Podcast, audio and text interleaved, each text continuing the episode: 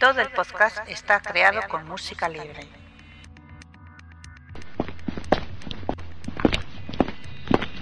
Está usted entrando en una zona restringida. Por favor, identifíquese.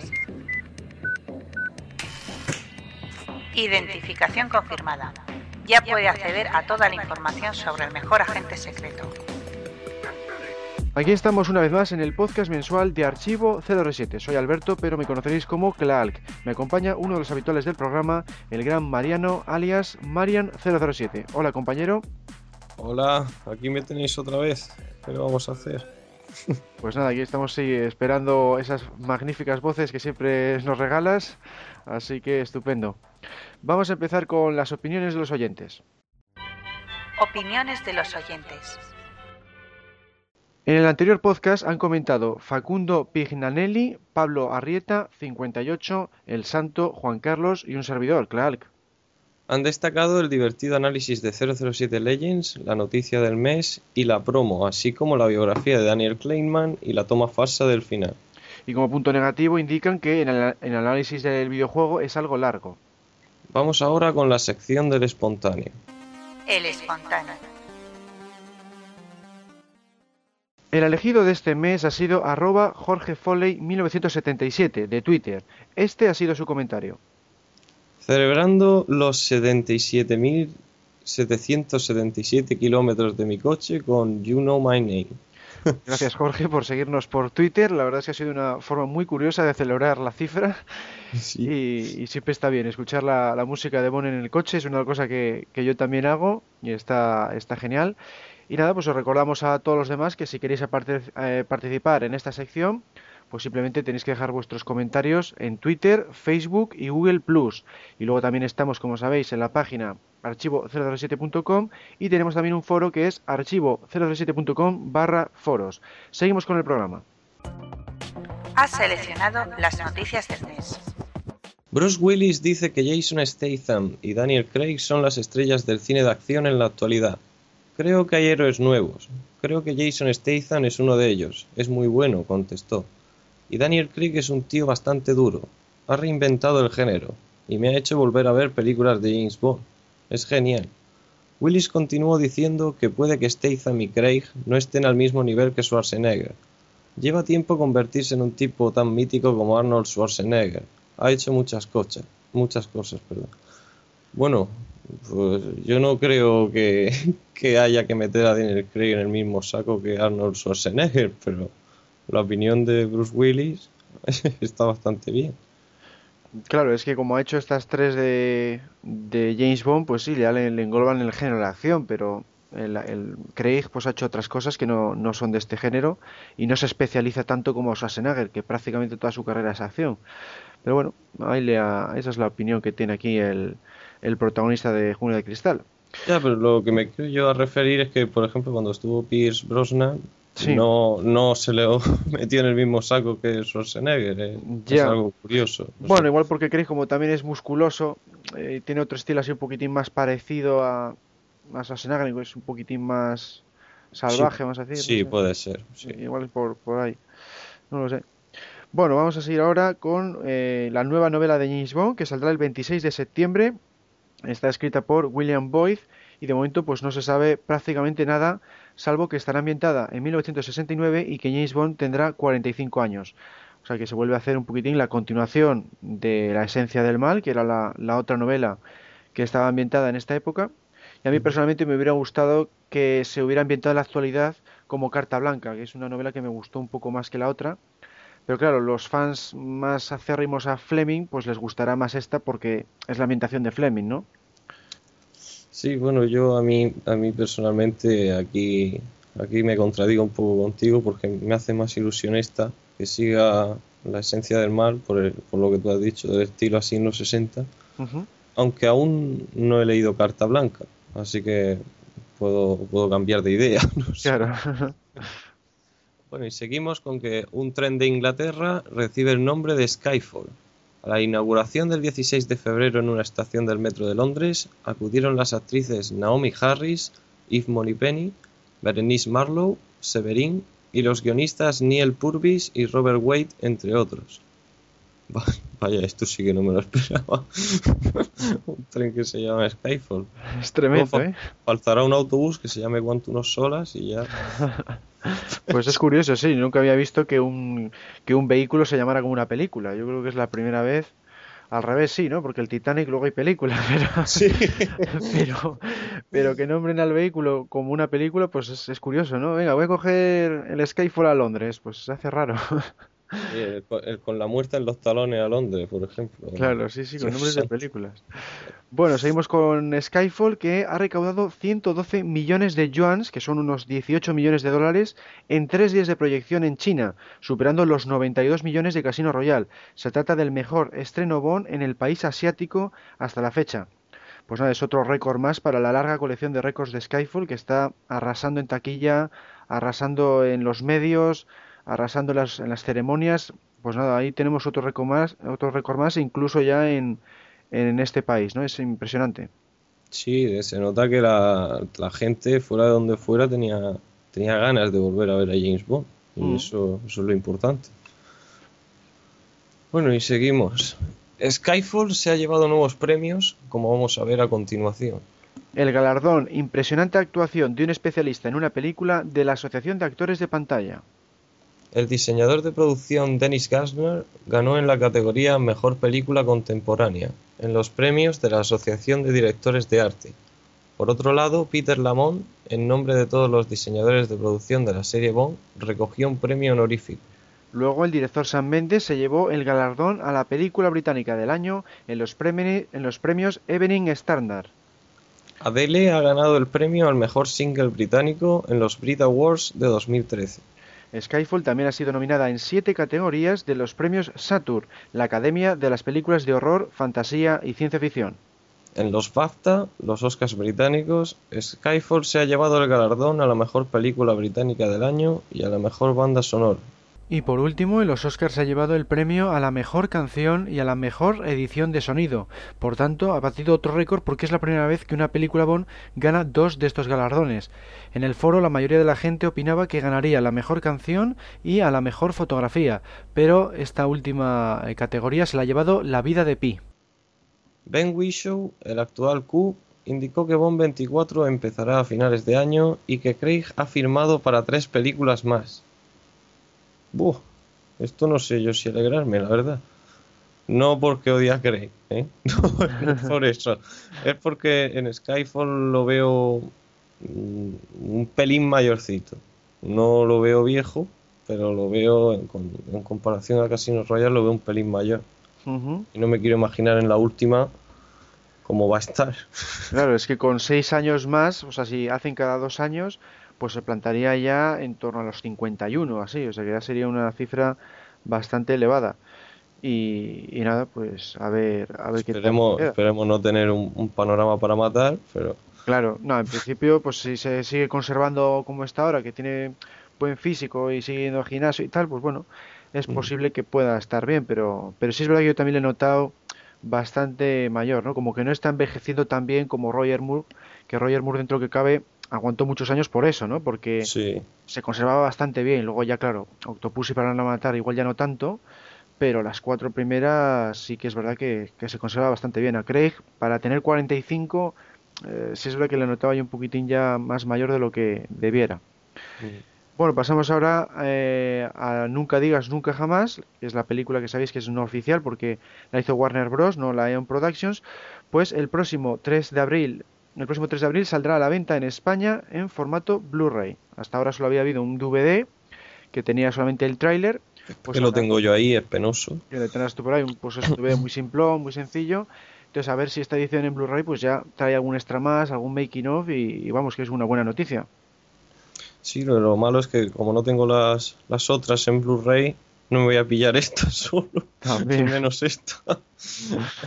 Pero vamos, es una buena noticia, sí. Ujú. Y ahora pasamos a la noticia del mes. La noticia del mes. Este mes hemos ido a la caza de famosos para preguntarles qué les ha parecido Skyfall. Empezamos con Belén Esteban.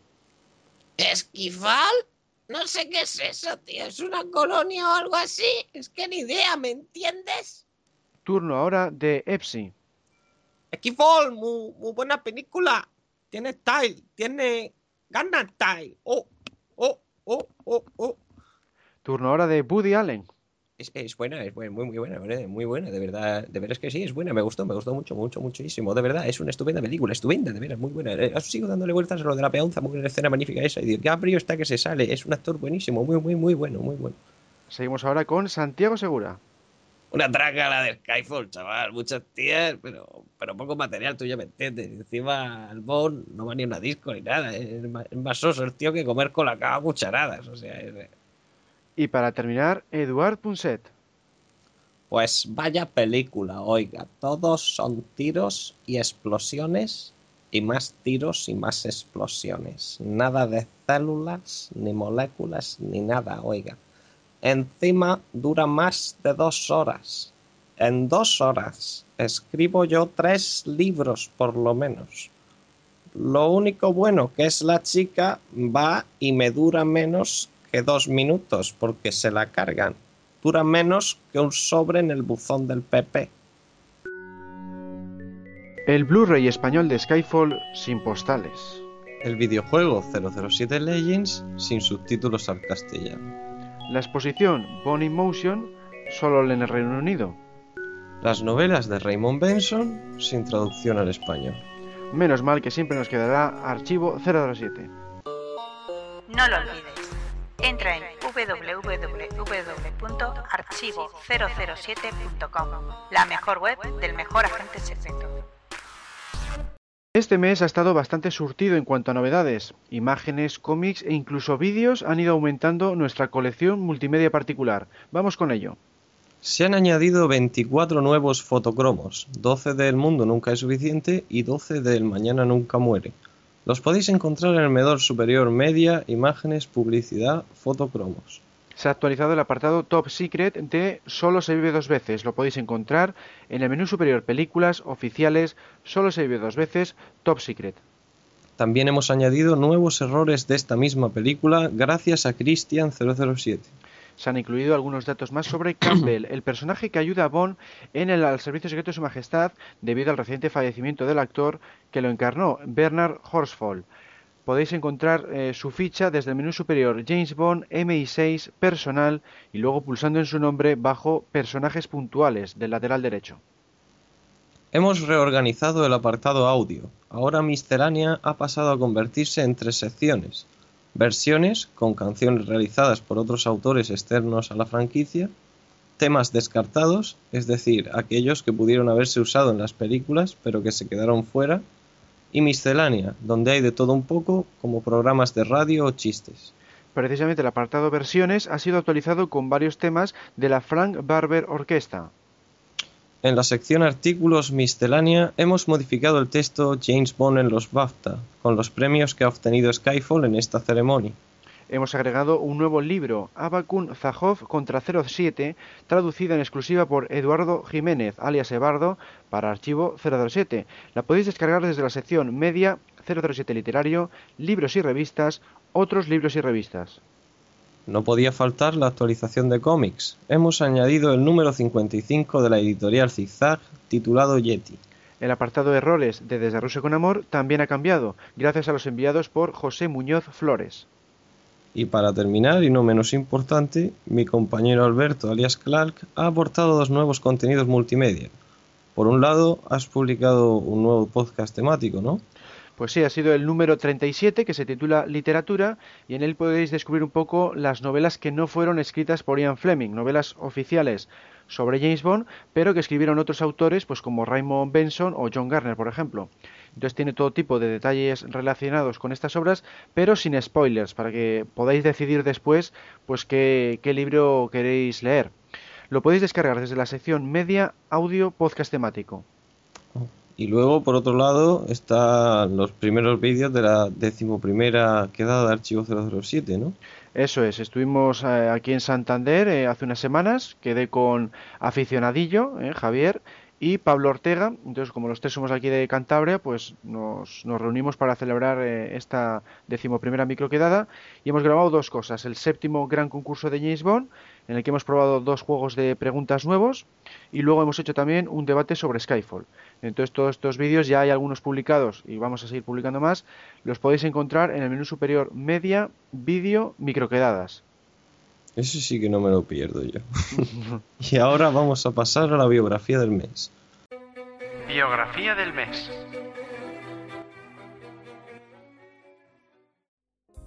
Richard Maybaum, nacido en Nueva York el 26 de mayo de 1909, es el guionista de casi todas las películas Bond comprendidas entre Doctor No y Licencia para Matar. Sin embargo, tras asistir a la Universidad de Nueva York, estudió interpretación en la Universidad de Iowa y antes de cumplir los 30 años ya se había establecido en Broadway como actor. Fue aquí donde también dio sus primeros pasos como dramaturgo. Entró en el mundo de las películas como guionista en 1937, pasando los años de la guerra en la División de Filmes de Combate del Ejército. En 1946 se unió a Paramount como guionista y también como productor, contribuyendo a la realización de filmes como El reloj asesino de 1948 o El Gran Capsi de 1949. Cabe destacar de esta época su amistad con el actor Alan Ladd, para quien escribió varios guiones y supervisó otros tantos.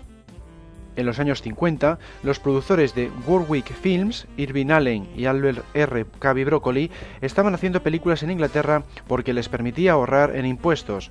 Cuando ficharon a Alan Ladd para protagonizar tres películas, el actor no dudó en sugerir a Maybaum como guionista. Fue así como inició su relación con Cavi, lo que posteriormente le llevó a entrar en la franquicia de 007. Aunque solían participar varios escritores en un guion de Bond, Maybon elaboraba sus borradores en solitario hasta que empezó a trabajar codo con codo con el hijastro de Cavi y futuro productor de la serie, Michael G. Wilson. Su primera colaboración tuvo lugar en Solo para sus ojos y continuó hasta Licencia para Matar.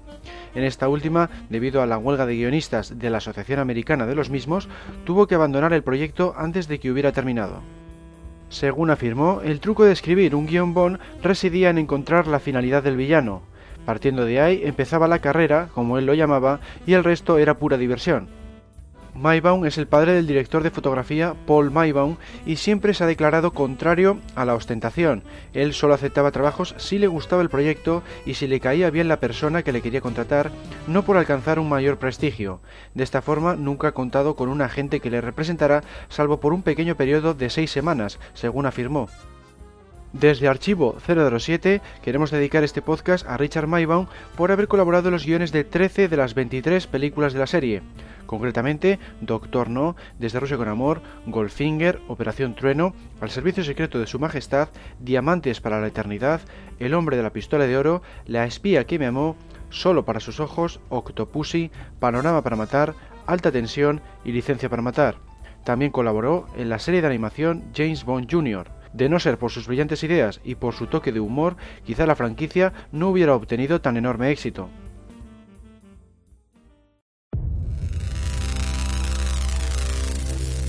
Aviso. Peligro inminente. El debate comenzará en 3, 2, 1. Este mes le toca el turno a la película número 12 de la franquicia oficial, Solo para sus ojos, estrenada en 1981. Si bien no obtuvo el mismo éxito que el anterior, Moonraker, demostró que Bond seguía trayendo a la audiencia a los años 80 con una trama bastante más realista que aquella. Para hablar de esta cinta tenemos a Arancha, la que conoceréis en el foro como Electra. Hola de nuevo. Bueno, pues hola Alberto, aquí yo, ya la veterana total y agradecida desde luego de poder seguir participando aquí. Pues sí, sí, está, está genial que sigas participando y, veo eso, que la gente además se anima, se anima bastante. Y nada, pues vamos a empezar con la, primera cuestión. Eh, para ti, Arancha, ¿qué es lo mejor de esta entrega? Bueno, a mí, en resumen, prácticamente todo. La trama en sí misma es un poco tópica, por eso de que hay que buscar un aparato, eso ya está visto, pero está maravillosamente llevada. Me encanta el Mediterráneo, el contraste de paisajes, mm, eh, pues por ejemplo respecto a la estación de esquí, ¿no? Carol Bouquet está maravillosa, bellísima en su fría sed de venganza, hay muchísima acción. Es una trama más seria de la que de la eh, respecto a la mayoría de la era Moore y se ve como Roger Moore podía ponerse serio si quería. En cuanto a personajes, por ejemplo, así en plan anecdotario, la chica patinadora me produce ternura con sus hormonas desbocadas. es un poco irreal que suspire para alguien tan mayor como James, ¿no? Es un, Claro. es- pero es muy auténtica adorando al campeón alemán ese que resulta ser del KGB por ser rubio y alto, ¿no? Ver cómo le aclama sin que él la mire ocupado en acabar con Bon, ¿no? Son escenas muy graciosas. Es, es una niña inteligente, lo demuestra al plantar cara a su protector Cristatos, diciéndole eso de que nunca tendrá de ella lo que quiere y cómo lucha por escapar de él. En fin, que es un personajillo que, aunque parece que mm, no sé, está ahí un poco de relleno, pero está muy atractivo, al menos para mí, en la película, que hace gracia, ¿no? Y, pero lo que a mí lo más me gusta de todo son el teaser y la escena final. Por, Ujú. por su inesperada originalidad. Eh, el teaser con James en el helicóptero, manejado por Blofeld y cómo con, recupera el control, eleva el minusválido con la pata del aparato y cómo le llama cocolizo. Dos golpecitos en la calva, ¿no? Cuando, intent- cuando Blofeld intenta negociar antes de tirarlo por la chimenea. Bueno, es una escena que me ha sorprendido mucho. Yo no la recordaba. Yo pensaba que Blofeld ya estaba muerto. No sé, tienes que contarme cuando se ha quedado minusválido. Bueno, es que quieren Eh. enlazar con la del Servicio Secreto de Su Majestad, la de Lazenby, que, termi- que terminaba Ah. con él colgado de una rama del árbol.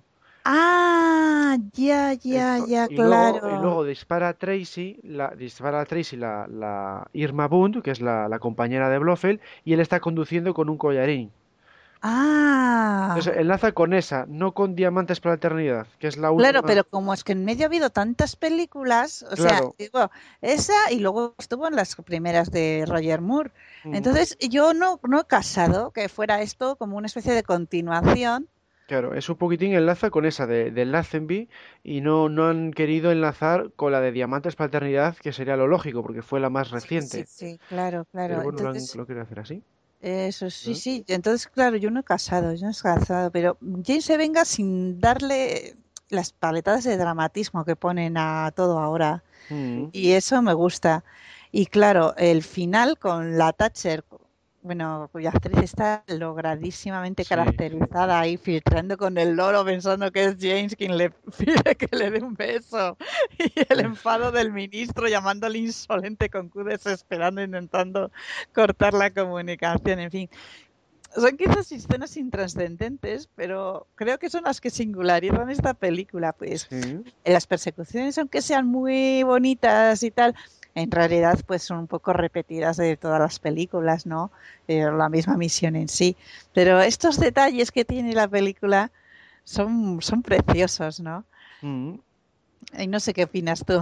Sí, sí, sí, no, es que a mí también es una de las películas que más me gustan de la saga, porque, bueno, aunque tiene ese humor de Roger Moore, que a veces siempre se pasa un poco, pues aquí está como más comedida, es una trama Exactamente, un poco más seria que otras veces. En ese sentido, Sí, es lo sí, mejor esta entrega, que no hay, no se pasa, por ejemplo, con los gadgets tampoco, no se pasa Eso con el humor, el humor está más, más en su sitio, Eso es, sí, y sí. luego lo que más me gusta es que no sabes quién es el villano desde un principio.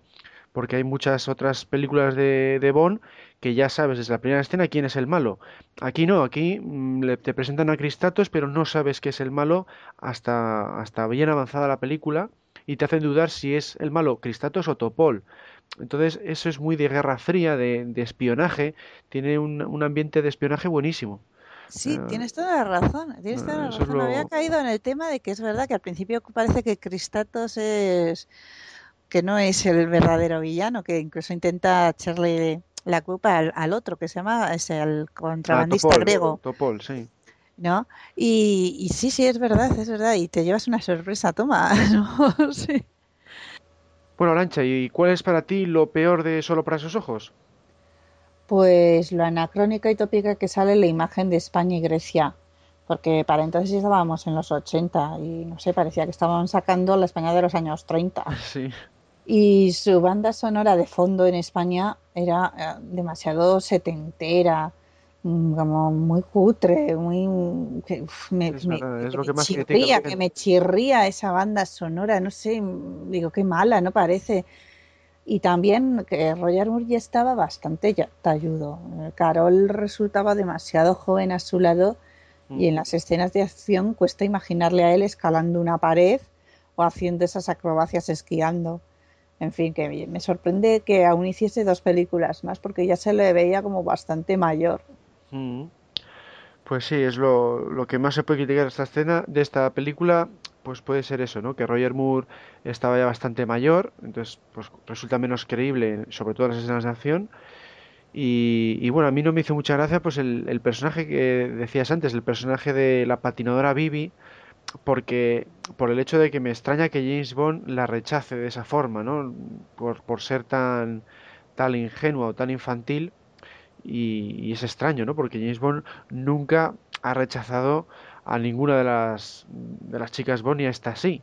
Entonces, Ya, eh, pero, pero no sé. vamos, pero vamos, Alberto, es que James es un mujeriego, pero no es un pederasta. ya, ya, pero igual eso la considera demasiado Claro, joven. entonces James, James, no, no, o sea, la niña le dice en un momento dado, "Eh, tranquila que te voy a comprar un helado. O sea, sí, sí. comprendes, ¿no? O sea, no, James no se plantea acostarse con la niña, o sea, porque a él le gustan las mujeres, no las niñas. Y en ese y queda, y queda muy bien. A mí, vamos, a mí se acuesta con la niña, vamos, y me quedo a cuadros. ¿no? O sea, en ese sentido, a mí me parece muy bien. Pues bueno, es un personaje ahí que sí le ayuda un poco en lo que es eh, dar la información, pero tampoco tiene una relevancia la trama eh, exagerada. En ese sentido, pues tiene más protagonismo, más protagonismo Melina, Claro, pero, pero Vivi, pues eso está ahí que no sabes muy bien eh, su papel, pues eh, al final es eso de damisela en apuros y poco más, porque no no participa en la acción tampoco y cuando ya se de- se revela contra el villano es ya el final, final, final de la de la película, ¿no? En el Monte San Cirilo. Bueno, no sé, ese es un personaje que en esta película como que no no me cuadra. Dentro de lo seria que es la película, meter a este personaje que es más tirando a cómico, pues no no le encajo muy bien, ¿no? Es lo único que me a mí personalmente me chafa un poco de esta entrega. No, yo como te he dicho antes, a mí me... Eso, dentro de, de que eh, la película es seria, el personaje en sí mismo le da... ci- Tiene, es tan tierno, no sé, que, que sí, que, te gust- que a mí me gustó verla, no sé, me hizo mucha gracia. Entonces le pone un toque de humor, ¿no? Que sí, sí, sí. No, no, es para gustos, ¿eh? Hay gente que, digo, que le gusta eh, también el, el Sheriff Hot Dog de Piper, por ejemplo. O sea, hay, hay excepciones para todo, pero sí es verdad que la, la patinadora esta suele ser en general bastante criticada. Por lo que he leído yo por internet, pues no suele estar entre las más, entre las chicas más votadas ni y suele estar bastante criticada igual por eso, porque mm, como que no encaja. Siempre lo que dices tú, ¿no? En la, en la saga de Bond, las chicas Bond suelen ser más mujeres mm, que no tan niñas, ¿no? Exactamente. Y por eso mismo yo cuando estaba viendo la película yo no le estaba considerando una chica Bond. No sé, le estaba viendo pues como la pupila del Cristato, es esto, una niña. No, no le estaba calificando ni viéndola como en el típico papel de chica Bond. No, no. Ajá. Era, pues eso, el- la, la- la anécdota esa de que, de, de que es la pupila del tipo este, una niña así con las hormonas desbocadas y, en fin. Pero no, no la estaba viendo como chica Bond. Claro, sí, como un, un personaje, un personaje más, vamos. Eso es, es como si me dice, co- como si me dices que eso, que su entrenadora es chica Bond, pues, pues no, no tampoco estoy viendo a la, a la entrenadora como chica Bond. No, claro, esa, sí, es- esa es al revés, esa es demasiado mayor. Exactamente. Entonces sí, yo creo que en esta película la chica Bond es Melina. Claro, sí, eso sí.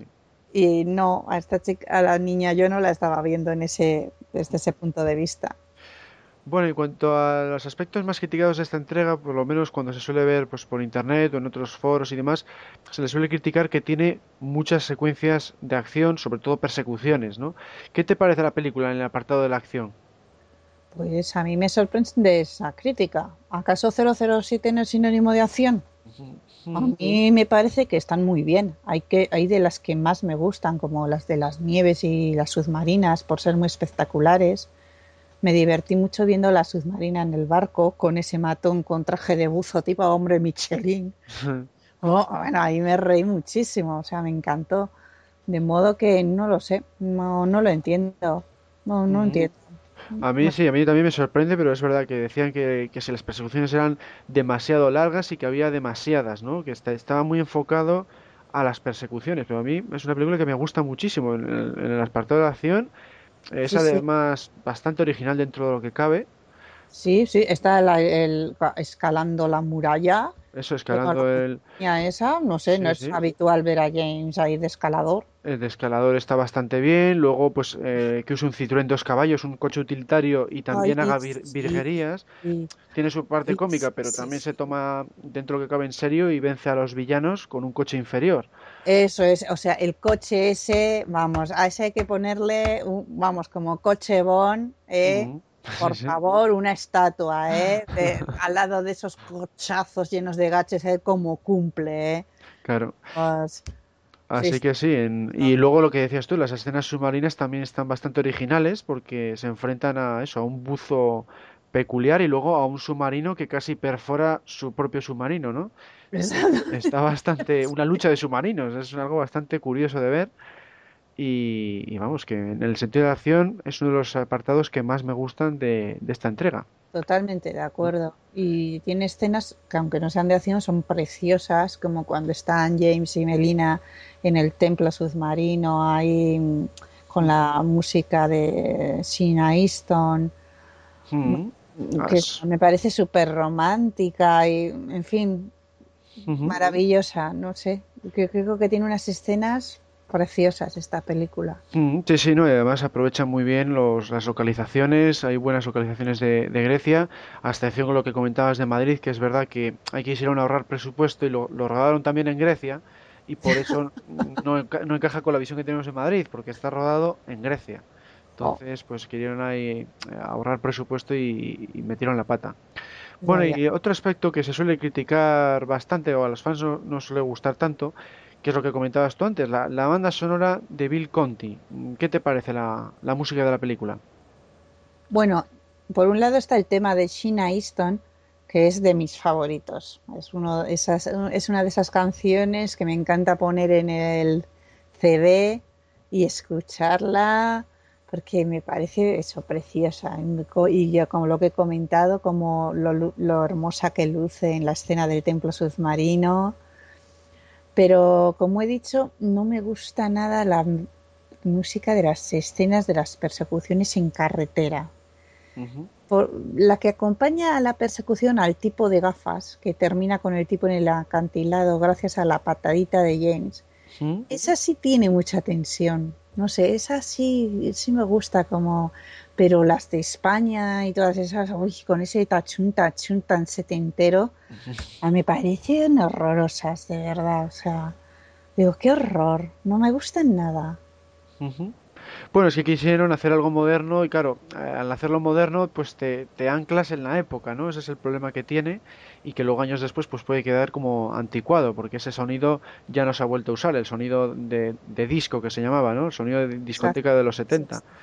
Pero bueno, a mí personalmente sí que me gustó la, la banda sonora de Bill es una de las que, vamos, es verdad que, me, que, que John Barry lo hace fantástico y me gusta muchísimo también, pero la originalidad que tiene al meter ese sonido más electrónico, más moderno, pues como que queda bien con el ritmo de las escenas, ¿no? Le da, les hace como más trepidantes. Cuando ves las persecuciones de nieve o esa persecución de por Madrid, le da como mucha intensidad. A mí es una banda sonora que no me desagrada como suele desagradar a la mayoría de la gente. Vamos, yo para las bandas sonoras de James Bond me gusta que haya orquesta con un toque de electrónica.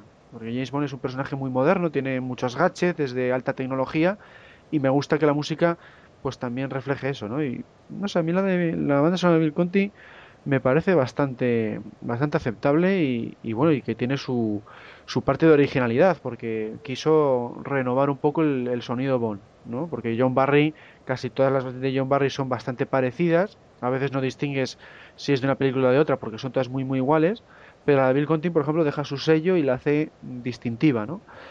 Y luego la canción también está muy bien, la canción de Sina Easton, que creo que también la compuso el propio Bill Conti, pues es, es fantástica, está, es muy bonita, es de las canciones más bonitas de la saga, eso es verdad. Y bueno, yo personalmente suelo ser más partidario de las que son más moviditas, como por ejemplo la de Durán Durán, de Panorama para Matar. Hombre, esa también es preciosa, pero yo tengo una, una visión de, de James ¿no? en todos sus aspectos, ¿no? Y en el aspecto romántico, ¿no? Pues esta, la de la que uy, la de Prince Armstrong, ah, claro, sí. Tracy, o sea, eh, Octopussy, o sea, ese aspecto de James eh, me gusta que, que tenga esas, esas melodías, ¿no? Y creo que esta de Sheena Easton, pues, no sé, es maravillosa en ese aspecto, ¿no? Claro. O están ya en el, aspecto de James ya como agente de acción y tal. Entonces así, pues, por supuesto, panorama para mapa y no sé qué. Claro, sí, yo soy... Me gustan más esas, las más moviditas de, que representan más la acción, igual, sí. Claro, eso es, pero no sé, James en el aspecto un poco más romántico, pues yo creo que esta es una canción muy bonita. Y claro, yo no puedo, no puedo comparar así las canciones y las bandas sonoras como lo haces tú, porque no tengo tu compendio. claro, sí, igual no has escuchado tanto. Uf, es que pero yo creo que a mí para esa escenación me gustan más pues por ejemplo en el servicio secreto de su majestad, ¿no? Las como, que como tenía metida la banda sonora, tan buena aquella, en todas las escenas de acción, y esa la consideraba yo más adecuada para las escenas de acción que esta música de que ponía esta en las persecuciones en la carretera tan no sé tan disco no sí, tú algo más se, ha quedado, se ha quedado como un poco anticuada y un poco que chirría no sé y no, no, ese aspecto no, como que mientras que las de, por, ejemplo, la banda sonora esa de Al Servicio Secreto de Su Majestad, ¿no? Sí. O pues le da a las escenas de acción una grandeza y, un, y, una intemporalidad. Claro, que, es orquesta. Creo que, creo que esta, que esta banda sonora le, le, resta a las escenas que en las que sale, que ya te digo que no son todas, ¿eh? Porque ya te digo que la, la escena de la persecución por el tipo de este de gafas que tira la cantidad esa, banda sonora me gusta, no tiene mucha tensión y tal, pero las otras, mmm, nada, nada. Claro, no, no, sí, normalmente es verdad, ¿eh? que la mayoría de la gente está en contra de esta, de esta banda sonora por lo que has dicho, porque el sonido de discoteca, pues como que se quedó muy anclado en esa, en esa época y lo, lo ves ahora 20 años después y como que no cuadra, no cuadra igual. Bueno, vamos a hacer ya el veredicto final. Bueno, Arancha, ¿qué opinas en términos generales de Solo para sus ojos y en qué posición la colocarías en tu ranking personal? Bueno, para mí es de las que más me gustan porque combinan seriedad de la trama pues con glamour, acción, humor en sus dosis justas. Por cierto que se me ha olvidado mencionar que aquí sale la eh, primera esposa de Pierce Brosnan. Sí, Cassandra Harris, sí. Eso es, ¿no? Se me ha olvidado mencionarlo y es un detalle que me gustó ver. Pero bueno, en general, eh, sí, es una de las películas que más me gusta. Y en cuanto al ranking, pues, pues no sé, porque yo esto de los rankings, pero las tengo entre las primeras, no sé, pongamos las seis, las siete. Sí, en el top 10, ¿no? en el top 10. Sí, sí, no sé. Y seguro que tengo en el mismo top a no sé cuántas, si me preguntas. Pero, vamos, que está siempre en los puestos, es más, las primeras. los primeros, ¿no? Eso es. Ah. No, pues para mí, a mí de las de Roger Moore, me gusta un poco más Octopus y la espía que me amó, porque bueno, me gusta igual más sus, sus tramas. Eh, y también tienen eh, algo más de gadget, que a mí me gusta bastante el tema de los gadgets pero, pero vamos, en tercer lugar de Roger Moore, pues pondría esta, porque tiene el equilibrio, lo que decía antes, un buen equilibrio entre humor y acción, y la, el tema ese de que no sabes quién es el villano desde un principio, ¿no? Que en todas las demás de Moore siempre sabes quién es, a los cinco minutos ya sabes quién es el malo, y aquí por lo menos tiene eh, ese halo de suspense, de entorno de Guerra Fría, en ese sentido está muy bien, muy bien hecha. Y bueno, pues entre eso y que también me gustan mucho las, las, secuencias de acción, creo que están muy logradas, tanto las de esquí como la del coche, la, la que hemos dicho del, submarinismo. Mm, También transmite mucha tensión la de que está escalando. O sea, tiene un compendio de acción de lo mejorcito de, de la saga. sí, sí, sí. Y, y tampoco me decepciona, como decía antes, la banda sonora de Bill Conti tampoco me decepciona. O sea, que la encuentro muy poquitos fallos, muy poquitos fallos en comparación con otras. Y por esta razón, en mi ranking yo la coloco en el puesto número 6. ¿eh? Yo en mi ranking que me hice una vez, más o menos. sí la puse en el, en el número en el número 6, o sea que es de, de mis favoritas sin duda. Vamos, la, Sí, sí, es muy bonita. es, Es- de, es de esas que, que me apetece más verla que igual otras que la tengo más abajo en la lista, ¿no? Sí, jo, y se me ha olvidado comentar otras cosas, como que explote el Lotus. En fin, hay muchas cosas que nos dejamos en el tintero porque es una película con muchos detalles dignos de rememorar. Pues sí, la verdad es que esta película hay muchísimas cosas por comentar, pero ahora tenemos que seguir con el, con el siguiente debate en el que vamos a traer a Javier Vicente. Pues será un placer, ¿eh? Será un placer y sobre todo porque él me ha, ha pedido debatir conmigo, por eso lo voy a hacer, así que adelante. Aviso. Peligro inminente. El debate comenzará en 3, 2, 1. Bueno, vamos ahora con el segundo debate. Es un debate especial en el que analizaremos la figura de Daniel Craig. Contaremos con Javier Vicente, al que conoceréis en el foro, en foros 007, como 58158924. Bienvenido al podcast por segunda vez. Hola, muy buenos días. Muchas gracias por volverme a invitar y es un honor hacerlo con, a- con Arancha, con nuestra querida Electra. Bueno, bueno, bueno, eh, pues lo mismo digo, me, me, me ruborizas, ¿eh? Muchas gracias, sí, lo mismo digo, Javier. Bueno, pues vamos a empezar con la primera cuestión. Eh, ¿cuándo fue la primera vez que os fijasteis en Daniel Craig, Javier? A ver, yo la primera vez que me fijé fue eh, en las, en la película que hizo Sam Mendes en Camino a la Perdición. Es me gustó mucho el personaje que tenía, que hacía de malo, hacía de malo, pero en la que me impactó, ya sabiendo que iba a ser más o menos James Bond, fue en la de Liar Cake, la de crimen organizado. Ahí le vi que el papel le, ven- le podía, lo podía hacer bastante bien. Y, so- y después de eso, en Múnich. Son las tres películas que a mí me impactaron de él y, y- y en la que me fijé, sobre todo. ¿Y tú, Arancha? Bueno, pues yo lo hice en su presentación como James Bond, allí en Londres, en esa lancha con el esto salvavidas que le pusieron ahí. Hasta entonces yo no le conocía. No sé, mi primera impresión fue de sorpresa, porque físicamente no podía ser más diferente a Pierce Brosnan y la imagen de un Bond moreno, alto y esbelto, ¿no? Pero fijándome bien en las fotos me di cuenta de que tenía cierto encanto que podía convertirlo en un buen Bond. Pues también Roger Moore era rubio.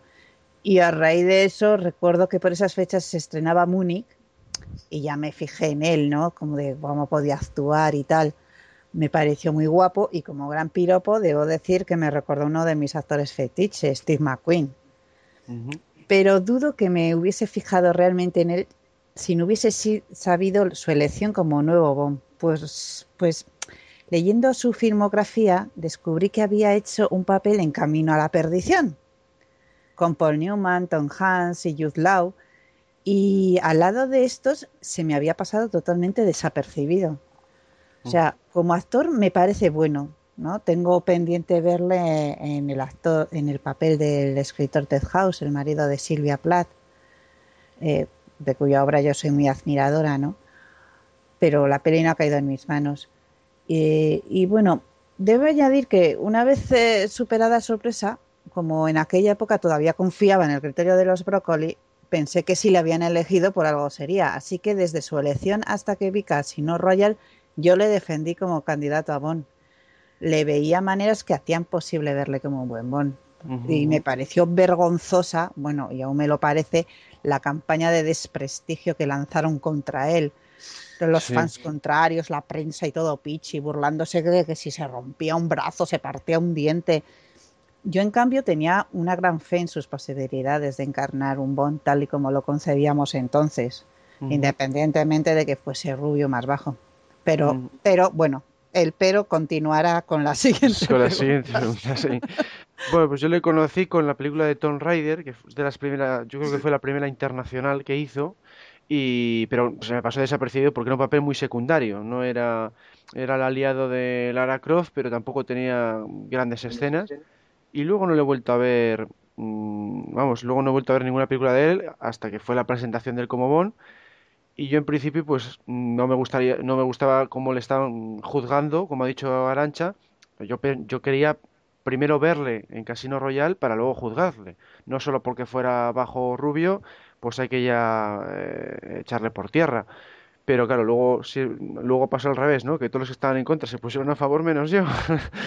O sea, fue al revés. Yo estaba en principio que no quería juzgarle hasta verle y luego cuando le vi como, pues bueno, pues no... Pero una cuestión de gusto, vamos, que no me gusta el, el Es que estilo. la sombra de Pierce Brosnan era muy alargada. Claro, también se puede ser eso. Bueno, ¿y qué es para vosotros lo mejor y lo peor de Craig ya en el papel de James Bond? Javier. A ver, a mí me encanta su presencia en pantalla, porque la llena. O sea, yo me lo creo, yo me lo creo. Eh, y me encanta el cinismo. Le encuentro un parecido, mm, salvando las distancias y respetando todo, a Sean Connery en las bromas. O sea, lo- mm, le encuentro esa ironía y ese cinismo que le pegan muy bien a este estilo de Bond. A este estilo de Bond. Y también lo que me gusta que es humano al mismo tiempo. O sea, para mí sería que me gusta que es porque es noble, humano y frío. Es un compendio de las tres que es un poco raro, pero son las tres partes que me gusta. Y lo que no me gusta es que no se lleve ninguna chica. Ah, es verdad, sí. Eso es lo que no me gusta. Es que en, tener en contra de él, a lo mejor eh, lo único que decía que lo veo a veces como tipo robot de Terminator mm, en ciertos momentos. Es lo que a lo mejor me gustaría un poco más eh, ese estilo Brosnan aplicado a Craig. O sea, que cuando luche o algo no sea tipo robot marine del ejército. Es ese pero que le pongo. Bueno, es que eso es evidente, o sea, menos mal que lo dices. Sí, sí, no, lo han puesto muy... Bueno, claro, porque como se supone que tiene un pasado de, de la Marina, pues se supone que al pasar a agente secreto conservaría las formas, ¿no? De- Estamos, estamos hablando que es eh, el inicio de, eh, del Bond, o sea, de cómo se hace Bond, más o menos. Eh, entonces, claro, si noto que es un poco bruto, o sea, un poco no, bastante bruto, bastante bruto. Pero a lo mejor también es porque tiene que ser así, pero a lo mejor eso es esa brutalidad, o sea, es, esa brutalidad de ser bruto, a lo mejor a mí no me cuadra en algunos aspectos de él, como. Ujú. Bueno, ¿y qué opinas, Arancha? Bueno, pues continuando un poco lo que decía antes, pues yo no culpo a Daniel por no haber resultado ser mi Bond ideal, sino precisamente a lo que acaba de comentar Javier, al enfoque que han dado al personaje. Creo que hubiese sido un Bond clásico muy resultón, pero ya nunca lo sabremos. En cuanto a lo mejor, pues depende de la película, le veo más como Bond que en otras. Eso significa que para mí puede ser un buen Bond en diferentes escenas o tramas. Por ejemplo, en Casino Royale me gusta mucho en las escenas del casino, excepto cuando pierde los papeles intentando matar al chifre con un cuchillo. Y bueno, mirad al final que ha terminado usándolo, ¿no? En Quantum reconocí a Bond también en la escena del auditorio, cuando toma el pelo a los villanos a través del sonotone, y en el desierto abandonando al villano con un bote de aceite. Con esto quiero decir que creo que Daniel tiene potencial para ser un buen Bond, pero que, y con esto entramos en lo peor, como la esencia de su Bond es la violencia gratuita, tipo la del teaser o la de la embajada de Casino Royale o todo esto, y vamos, ya no digamos en Quantum, donde es un auténtico matarife, y sobre todo ya lo han puesto ya en este tipo de psicoanálisis eh, que llega a la cúspide ya con Skyfall, con esa especie de historia de Caín y Abel, con complejo de Edipo. Bueno, pues que por todo esto ya Daniel no cumple mis expectativas de lo que espero de James Bond. Un agente doble ce- cero, frío y despiadado, elegante, irónico y sin rollos mentales. pero repito que eso no es culpa suya, sino de los mm, productores Broccoli Wilson. Es que yo en eso creo que es más, yo no he leído los libros, ¿eh? pero creo que por lo que dicen, lo que han leído los libros, se ha basado mucho en el personaje literario, más que en el personaje Claro. Cinematográfico. Y los productores creo que han tirado más por el personaje literario ahora más que por el personaje Eso es. cinematográfico. Sí, sí, es que Casino Royale eh, fue es una adaptación muy fiel al- a la novela, sobre todo en la segunda hora de la película, y el Bond es, claro, es el Bond de las novelas y, y no tiene, no tiene tanto que ver con el que habíamos visto en las anteriores películas. Y bueno, pues para mí lo, mejor de Craig es que hace pues casi todas sus escenas de acción, o sea, es el que menos requiere de dobles en comparación con, con otros actores Bond, porque por ejemplo Sean Connery o Roger Moore eh, se le suele notar bastante más el tema de los dobles. Y en ese sentido yo creo que, que vence a todos, ¿no? O sea, Daniel Craig eh, ha tenido eso, muchos accidentes y alguna, alguna otra lesión porque se esfuerza al máximo para, para aparecer él en casi todo el tiempo. Y en cuanto a lo peor, pues todo lo demás. Porque a mí, a mí personalmente es que no, no me gusta. Pero eso es lo que dice Arancha. No me gusta el enfoque que le han dado los productores y guionistas. O sea, él como actor me parece mm, el mejor actor de la saga, pues con diferencia. O sea, es si un a lo gran. mejor le, le está- eh, le- le echa- le echáis a grupos por vosotros más la culpa a Daniel Craig, y yo no creo que sea Daniel Craig. No, no, no, por eso, no es, no, por eso te digo que es más los productores. Exactamente. Es los guionistas los que han dicho, vamos a hacer el Bond de las novelas. Entonces la decisión parte de estos, de los productores y los guionistas. Lo que pasa es que luego pues fichan a Craig y, y claro, pues por resumirlo tal, pues hablas, hablas de Craig o le pones a él como representante de, esta, de este nuevo estilo. Pero es verdad que no, no es culpa suya, o sea, él lo que le han dicho de hacer lo hace perfectamente bien. Lo que pasa es que no me gusta ese estilo. A mí, mm, pues lo que decía Javier, a mí me parece demasiado bruto, demasiado vasto.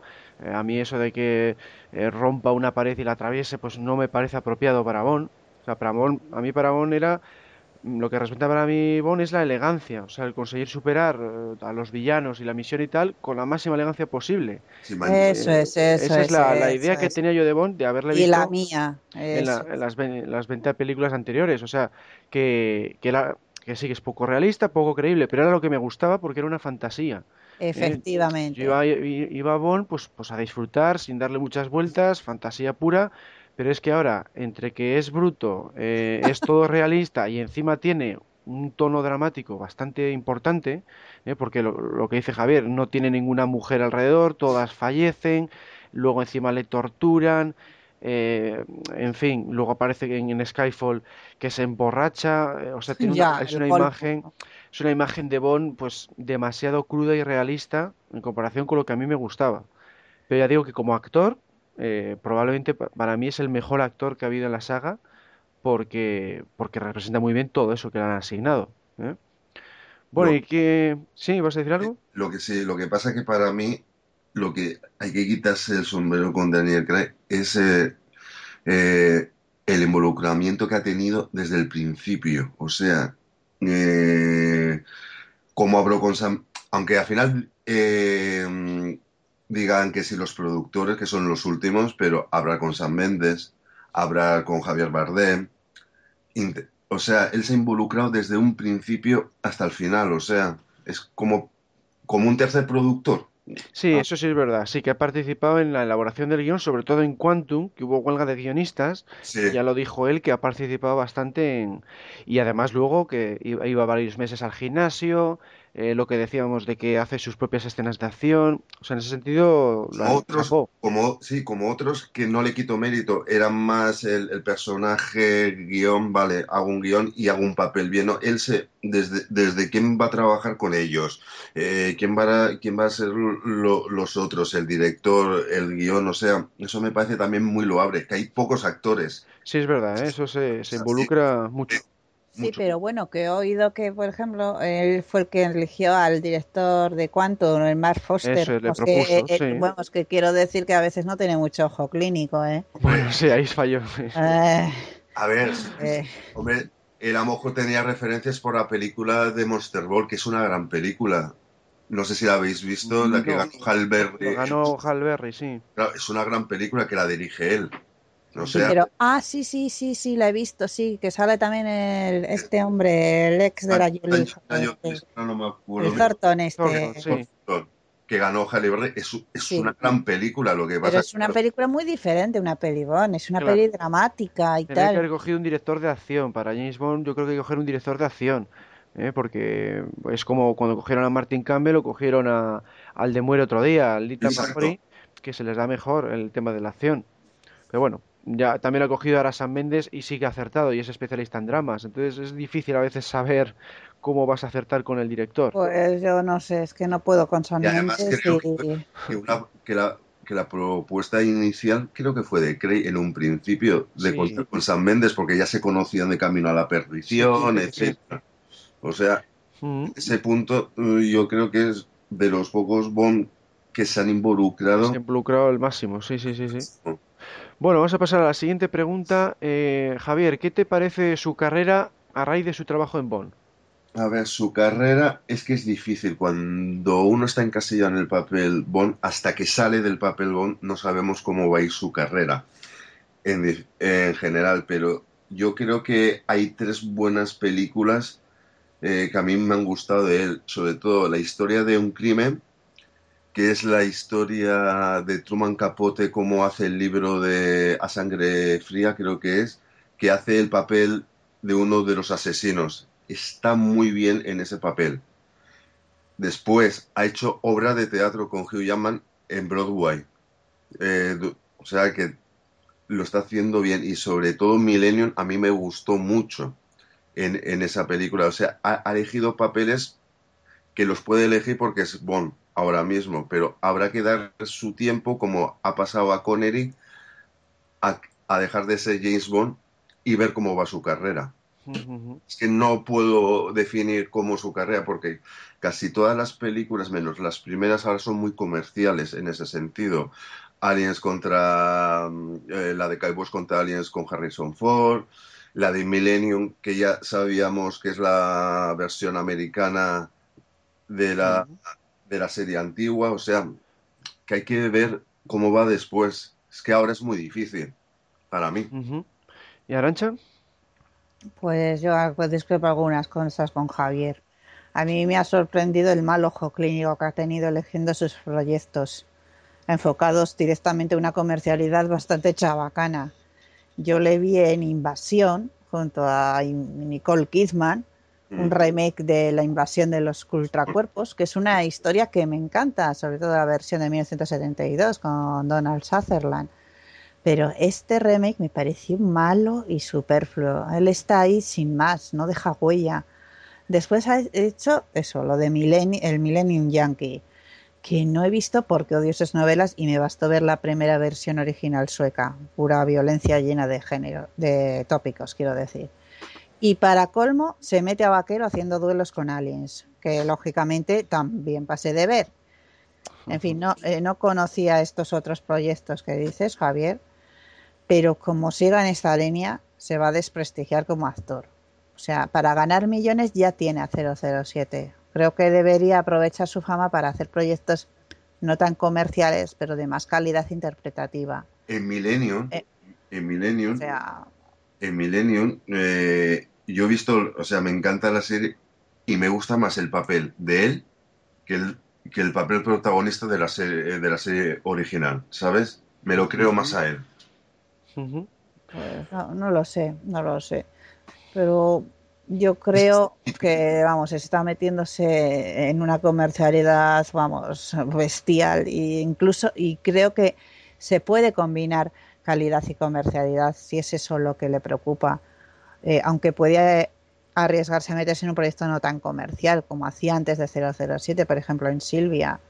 Tengo la impresión de que su calidad cinematográfica eligiendo proyectos era mejor antes de 007 que ahora. Sí, sí, sí, sí, Es- eso sí es cierto.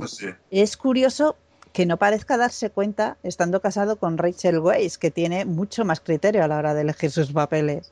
O sea que no, no, creo que debería aprovechar precisamente el tirón que tiene ahora, ¿no? Para elegir mejor sus, sus papeles. Y recuerdo que Sean Connery, haciendo de, de 007, pues consiguió el papelazo de, con Hitchcock en Marnie. En Marnie la ladrona. En Marnie la ladrona. O sea, quiero decir que ahora ya tiene una fama y un caché que podría conseguir proyectos importantes y que no está haciendo. Se está yendo a, vamos, al cine palomitero Ah, La verdad, no lo entiendo, no lo entiendo. Bueno, igual es que, como, decías antes, ha hecho ya muchas películas de poco alcance internacional, como por ejemplo la de, Silvia y películas así pequeñas, y después de haber estado tantos años eh, en ese rango, pues ahora que se ha hecho fama famoso internacionalmente, pues quiere hacer, quiere convertirse en actor taquillero. Yo le veo más que quiere ir en esa dirección. Y bueno, muchos Bond lo han hecho así, o sea, Pierre Rosa entre medias también hacía papeles bastante taquilleros y que no eran tan, eh, vamos a decir, eh, tan artísticamente buenos como los que había hecho antes de ser Bond. O sea, todos los que, casi todos los actores Bond diría que entre medias de Bond siempre buscan la comercialidad. Eso es lo que yo he visto en general, salvo igual Son Connery, que sí es verdad que buscó papeles en los que se en los que podía demostrar su valía como actor, pero el resto siempre tienden a hacer grandes producciones. ¿eh? Y bueno, yo personalmente le he visto solamente en la de en esta en este tramo en el que está Bond eh, a Craig solamente le he visto en la de Cowboys and Aliens porque bueno, me pareció una película original y digo, bueno, pues por lo menos le voy a ver por curiosidad. Está basada en un cómic y bueno, no es que sea un forofo de los cómics ni de los alienígenas, pero bueno, me apetecía ver algo así diferente y la verdad es que no, no me gustó porque hace un papel casi de mudo, no habla apenas nada en toda la película, sigue siendo tan tosco y tan seco como en Bond, entonces pues no, la verdad es que no me gustó y tampoco era un argumento que al final se le diera mucha, mucha salida. Y Harrison Ford también hacía un papel muy amargo, muy de gruñón, tal, o sea, eran personajes totalmente antipáticos y, bueno, pues al final no, la verdad es que no me gustó. Es la única que le he visto de él fuera de, de la saga Bond en esta, en esta etapa. Bueno, y para. Nos queda por ahí otra pregunta. En comparación con vuestro Bond favorito, ¿cómo le veis, Javier? Yo es que Bond favorito. Mm, o sea, a mí me gusta la época de Craig, pero no tengo un Bond favorito. A lo mejor eh, lo más parecido sería Connery, para mí. Eh, que es mi, mi, bon, mi bon preferido. Lo que más eh, lo que más en comparación lo veo es que me gusta más el cinismo. Lo que pasa que la presencia de Connery se quita por encima de todo. O sea, yo diría que lo que más me gusta comparado con él es eh, el cinismo que tiene y la ironía que tiene. Sobre todo a raíz de la última película de Skyfall, que es cuando más se agudiza. Pero por lo demás, mmm, es, es, que es muy, es que es muy diferente a todos, es que es muy difícil. Es que es muy difícil porque les es el Bond más diferente que hemos tenido en todas las películas para mí. ¿Y Arancha? Bueno, pues yo responderé sin cansarme eh, de incidir en el hecho de que yo no he leído las novelas, de que soy admiradora del Bond cinematográfico. Y bueno, dicho esto, a mí me gustan por algo todos los Bond pero mi favorito es Sean Connery. Los demás se le acercan muy bien en diferentes aspectos. En general soy muy fácil de complacer con el personaje de James y creo que todos los actores en diferentes aspectos lo han hecho muy bien. Incluso las, las en el plano único y meramente romántico, ¿no? Aunque su película es bondiana total. Pero para mí Sean encarna la esencia de la personalidad de James en su totalidad, al que, al que Brosnan y Dalton se le acercaron muy bien como ya es conocida, no voy a detallarla. Ah, así que respecto a él, Daniel está muy lejos de Sean, en mi opinión. Porque os imagináis al James de Connery con esa cara de perpetuo sufrimiento, rollos mentales, emborrachándose, en fin. Al final, al de Daniel han tenido que ponerle delante de un psiquiatra. Lógico, pero, eh, pero es lo que faltaba por eso me sorprende que lo comparen con Sean Connery. Creo que la gente que dice eso y yo no vemos las mismas películas. Pero yo, Arancha, eh, eh, eh. yo entiendo lo que quieres decir. Y lo entiendo y, es muy difícil. O sea, sin Connery es sin Connery. Hasta ahí. Pero yo, en lo que más me parece es a veces en el cinismo y en la ironía que tiene. Pues a mí me parece, no sé, que tampoco es para echar cohetes, eh, que diga delante de un cuadro, yo que sé, pues yo solo veo un barco. O, o- o no sé, o, o de en su casa, ¿eh? la casa de su infancia, ¡pa! y de fondo nunca le gustó, y pum, pa, y la abuela así como si fuera, no, no sé, no sé, Es que incluso el humor es más vasto también, sí. exactamente, ¿no? O sea, digo, tampoco por lo veo igual, ¿no? A mí lo del cuadro me llegó al alma, o sea, me llegó al alma lo del cuadro, porque es que no, no, no puede ser, no puede ser, o sea, el, el, el- yo tenía a Bon, ¿no? Que este, este tío que se entiende de todo, tan elegante, tan no sé qué, que se supone que además ha recibido una buena educación, aunque sea de becario, ¿eh? Sí, sí. Y, y vamos, y que te diga como un patán cualquiera, "Eh, pues yo solo veo un cuadro, ya, digo, hombre, pues, que me faltaba, vamos. ¿No? ¿Te acu- ¿Os acordáis en aquella escena que tiene con, ah, sí, que creo que es en la espía de mi amor, ¿no? Hablando de peces y le dice, pues es un psiqui patatín, es capaz de decirle el nombre técnico este al del Ah, pez, al, Sí, sí, al sí, sí. Stromberg este, o sea, en fin, que era un tío que, que, que John, que James, vamos, tiene una educación, una cultura, ¿no? Y vamos, es que me deja, me deja pasmado, digo, jojo, qué gracia que ha dicho lo del, lo del barco, pues a mí no me hizo ni pizca de gracia, no sé, conti- pero co- continúa, ¿no? O, o- o de quién era el turno? Eh, Sí, bueno, me tocaría a mí. Que sigue. Bueno, pues sí, eh, a mí mi favorito es Pierre Rosnan y claro, comparando con Pierre Rosnan pues es un mundo, ¿no? Porque eh, Daniel Craig pues es mucho más realista, mucho más crudo que Pierre Rosnan y echo de menos también las ironías que tenía Brosnan que eran como más elegantes, ¿no? Eh, eh, cuando mataba a alguien pues decía nos veremos en el hotel, cosas así más, más suaves, más finas, pero Sí. lo que suele decir Craig ya dice hasta tacos, como ha sido el caso ese del barco. Eh, es que yo, Bond, bien, diciendo tacos, eh, siendo inculto, cuando siempre solía destacar por su cultura, Efectivamente. eh, cuando va elegante, pues también que se manche entero de sangre y se tenga que limpiar en el hotel, como en Casino Royale, pues es que tiene una, es un concepto de Bond, pues muy alejado del favorito mío, y por eso ya digo que aunque Daniel Craig, pues borda su papel, a mí es un estilo que no me gusta, es una cuestión de gusto personal. Yo soy más partidario de un Bond, pues eso, sibarita, elegante, y eso es lo, para mí lo bonito de esta saga, ¿no? El contraste de ver a un tío capaz de solucionar eh, la misión, pero sin perder esa elegancia y ese refinamiento. Eso es lo que... El problema es que lo han llevado al, al extremos al Bond literario. Eso es, eso es, eso es. extremos del Es que es eso. Eso y que bueno, que ahora triunfa más, gusta más a la gente este estilo realista a partir de, de la saga de Bourne, que es la que más ha influenciado. Y también, bueno, lo hemos visto también en las de Batman, que ahora Batman es también muy, muy realista. Entonces, como ahora gusta eso, pues, pues han, han querido también aprovechar el tirón comercial. Y prueba de ello es que Skyfall lleva ya más de mil millones. O sea, eso no lo ha conseguido pregunta, ninguna película. pregunta. Vamos a divagar. ¿Qué pasaría ahora si hubieran cogido a Timothy Dalton? Claro, ahora Timothy Dalton sí que hubiera triunfado. O sea, si hubiera hecho... Claro, si hubiera hecho licencia para matar, que es la, de las que más critican de él, ¿no? Si la llega a hacer ahora, hubiera triunfado porque ahora el público sí que acepta ese nivel de violencia y ese nivel de crudeza. ¿eh? Pero claro, en el 89 todavía tendía más la gente hacia, hacia la fantasía. Acordaros que la escena final, la escena final en Estados Unidos la tuvieron que, que cortar porque era de ex- excesiva violencia. De- cuando se quema el malo, dices tú. Exacto, Sí. cuando eh, la escena final con Robert Davi, que lo del mechero, Cortaron, sí, sí. eh, Bueno, cortaron claro, eso y pues. varias más. De lo de cuando le come el tiburón Felix Leiter también se, se cortó bastante. No, a mí esa película no me gusta. Claro, nos pasa un poco, me pasa un poco lo mismo que con Craig, que, que es muy crudo, muy, muy duro, todo el rato, pues eso, sangrando, eh, muy sentimental, muy eh, psicológicamente le, le puede.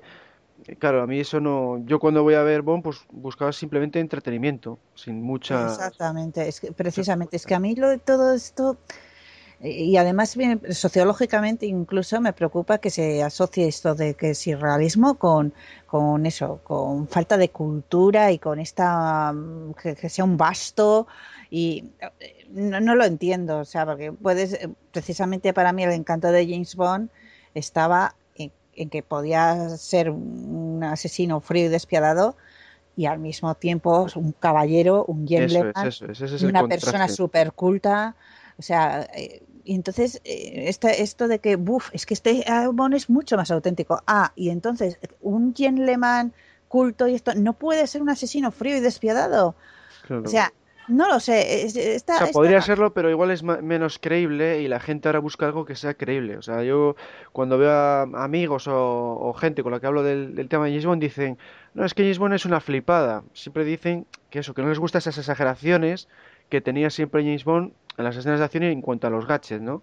Y ahora les está gustando más este porque le ven, pues eso, más, más mundano. En lo que dice Arancha hay que decir, ¿es más auténtico desde qué punto? ¿Desde el cinematográfico o desde el literario? Es que ya te he dicho que yo Claro. el, el literario no lo he leído. No, no, no, pero cuando dice, es más auténtico, pero ¿desde qué punto? Porque yo estoy con vosotros que si lo miramos desde el, desde el modelo cinematográfico, no es. Claro. No es. Bueno, vamos a pasar a la última pregunta para terminar. Eh, ¿os gustaría que Craig continuara con más entregas como en principio va a ser o preferiríais un cambio de actor y de estilo? Javier. Yo, por supuesto, quiero que lo termine. Ya que lo ha empezado, que lo, que lo termine. Ya que a mí lo que, lo que está haciendo Craig me parece bastante bien y por una sencilla razón, creo que ha llevado a este Bond, no sé si es por el 50 aniversario, por lo que sea, a cotas de James Bond que desde Connery no había llevado a la saga. ¿Sabes? O sea, eh, ha conseguido que sea la película más taquillera de la historia, que eso veremos con el paso del tiempo dónde queda, si es la mejor película de Bond o no es una de las mejores, pero ha llegado a un punto que ahora está, creo que desde hace muchos años, y Pierce Brosnan también lo tuvo, pero ha llegado a un momento que está en el momento de la saga de Bond más arriba que he visto. Mm, sí, sí, es cierto, sí. O sea, claro, y ahora dile a los productores, no, vamos a quitar de Bond, te van a decir que no. Claro, porque cuando hay éxito no, no le pueden quitar. hasta el final, o sea, por mucho que re- eh, por mucho que hagamos dos millones en el mundo de firmas, no lo van a quitar. Ujú, Ahora mismo es el dinero. Claro, es así. ¿Y Arancha? Sí, sí, estoy completamente de acuerdo con, con Javier. Yo creo que tras estas tres películas, con este estilo de matón super bestia traumatizado, será difícil, ojalá me equivoque, ver a Daniel como un buen clásico. Lo han encasillado en este estilo. Claro. Creo que tendremos que esperar a otro actor para ver un cambio de estilo. Ojalá tengo- escogiesen a alguien del estilo de Pierce Brosnan o Dalton, pero no. Yo tengo esperanzas en la siguiente. Mm, Bueno, eso también se decía con, con Quantum Sí. y también se decía con Skyfall, ¿no? No es que ya en la siguiente, Sí, pero pero, es, pero todo lo que aparece al final de Skyfall es como intentar cerrar un ciclo. Además, entre, entre los tres, entre todos los han dicho, hemos cerrado un ciclo en este sentido. Ahora veremos por dónde irán, pero tiene toda la pinta. Que a lo mejor, mira, esto como siempre, nosotros pensamos una cosa y los productores van a hacer otra. O sea, sí, sí, nunca, nunca se sabe, eso está, está pero, claro. te- pero, pe- pero ¿os imagináis que de repente dejen de hacer estas escenas tan bestias y que a él le dejen de dar estas palizas? Y no, yo No, no. eso claro, no no. me lo imagino. Tendría que cambiar de actor, eso No. está claro, sí, sí, sí. Yo personalmente, pues eso, como esta etapa pues no, no me hace mucha gracia, a mí me gustaría eso, que cambiaran de actor y por tanto cambiaran de estilo y a ser posible uno en el que prime pues la acción más exagerada como era antiguamente, con un poco más de fantasía en cuanto a gadgets y en cuanto a villanos y sobre todo, sobre todo que se recupere esa elegancia que a mí me gustaba tanto de, Claro. sobre todo de Brosnan, pero bueno, también de Roger Moore y tal. Entonces me gustaría que regresaran a, a ese estilo, digamos a decir, del Bond cinematográfico que conocíamos. Pero bueno, ya digo que esto puede durar bastante porque eh, Daniel Craig se conserva bien, tiene ganas de seguir, los productores están contentos con él porque tiene buena taquilla. Entonces, en principio, yo creo que va, va a durar un par de películas más. yo estoy seguro que dos no dura, una sí, por la edad. Lo único, la edad, sí. Tengo, porque no creo que cometan el mismo error que con, mm, con Roger Moore. Yo creo que le van a dar una más, porque creo que ya sería demasiado, para mi gusto, ¿eh? O sea, Mm. Eso habrá, habrá que verlo porque depende eso de cómo se conserve él, luego si va, si va al gimnasio, pues igual puede conservarse mejor, porque este es mucho de, del Sí. gimnasio, en ese sentido tiene ventaja respecto a otros Bond, porque sí es verdad que, que con el gimnasio conserva muy bien la, Bueno. la forma.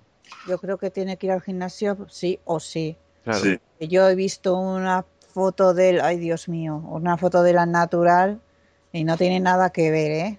Claro. Luego con tal y como se lo vemos en las pelis. Entonces, creo que para él es un machaque impresionante Hablando. tener ese, ese aspecto y tal. E incluso en Skyfall, jo, con esas pintas, esas ojeras, esos ojos vidriosos. No sé, de verdad, que, no, que parece mayor de lo que es. Sí, Entonces, no, yo no lo veo como para estar otras dos películas ahí, no lo sé, no lo sé, harán lo que quieran. os puedo comentar una anécdota, porque yo lo conocí en persona. Ah, pues sí, a ver. Dígame, dígame. Mira, o sea, Daniel Craig, o sea, eh, aquí en Valencia hicieron el preestreno de Quantum of Solace, vinieron Mark Foster, todos. Y yo tuve la suerte que me tocó unas entradas para estar en la alfombra roja eh, eh, para que nos firmara autógrafos y se hiciera fotos. Si lo veis, el tío es lo más, o sea, con los admiradores es una pasada. Porque sabéis que eh, los actores cuando pasan tienen un, un- una, tiene una chica detrás, un tío detrás que dice, vamos rápido, rápido, que sabéis cuando están. Sí, sí, sí, sí. El tío dijo, no, no, yo firmo a todo el mundo autógrafos. Y se paró cinco minutos a hablar con cada persona. Estuve hablando con él y te gana en la...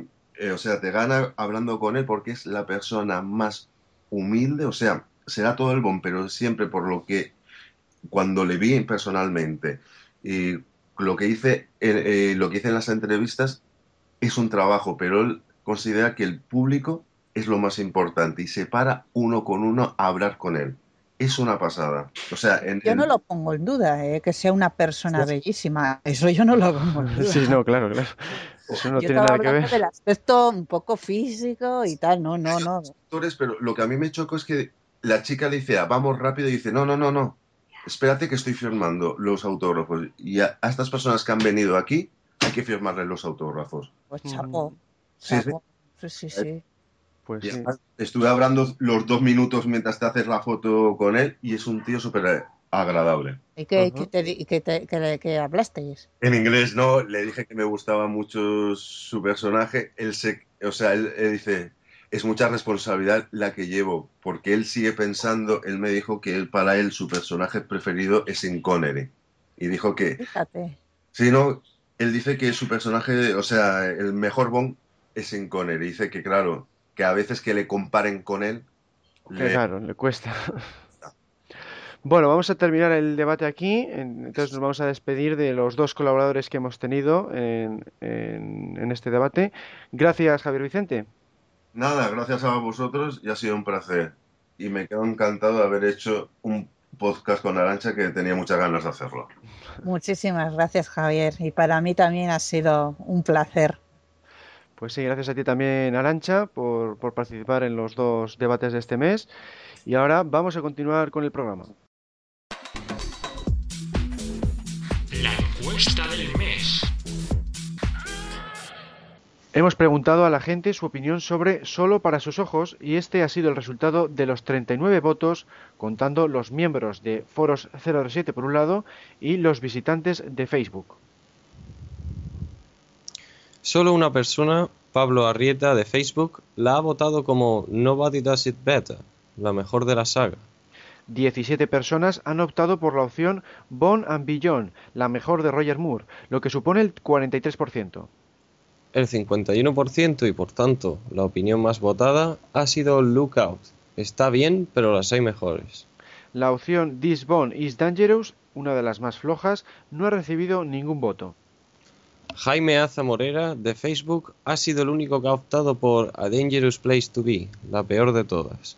La opción comodín Twice is the only way to live, paso de desperdiciar mi segunda vida respondiendo, no ha sido votada por nadie.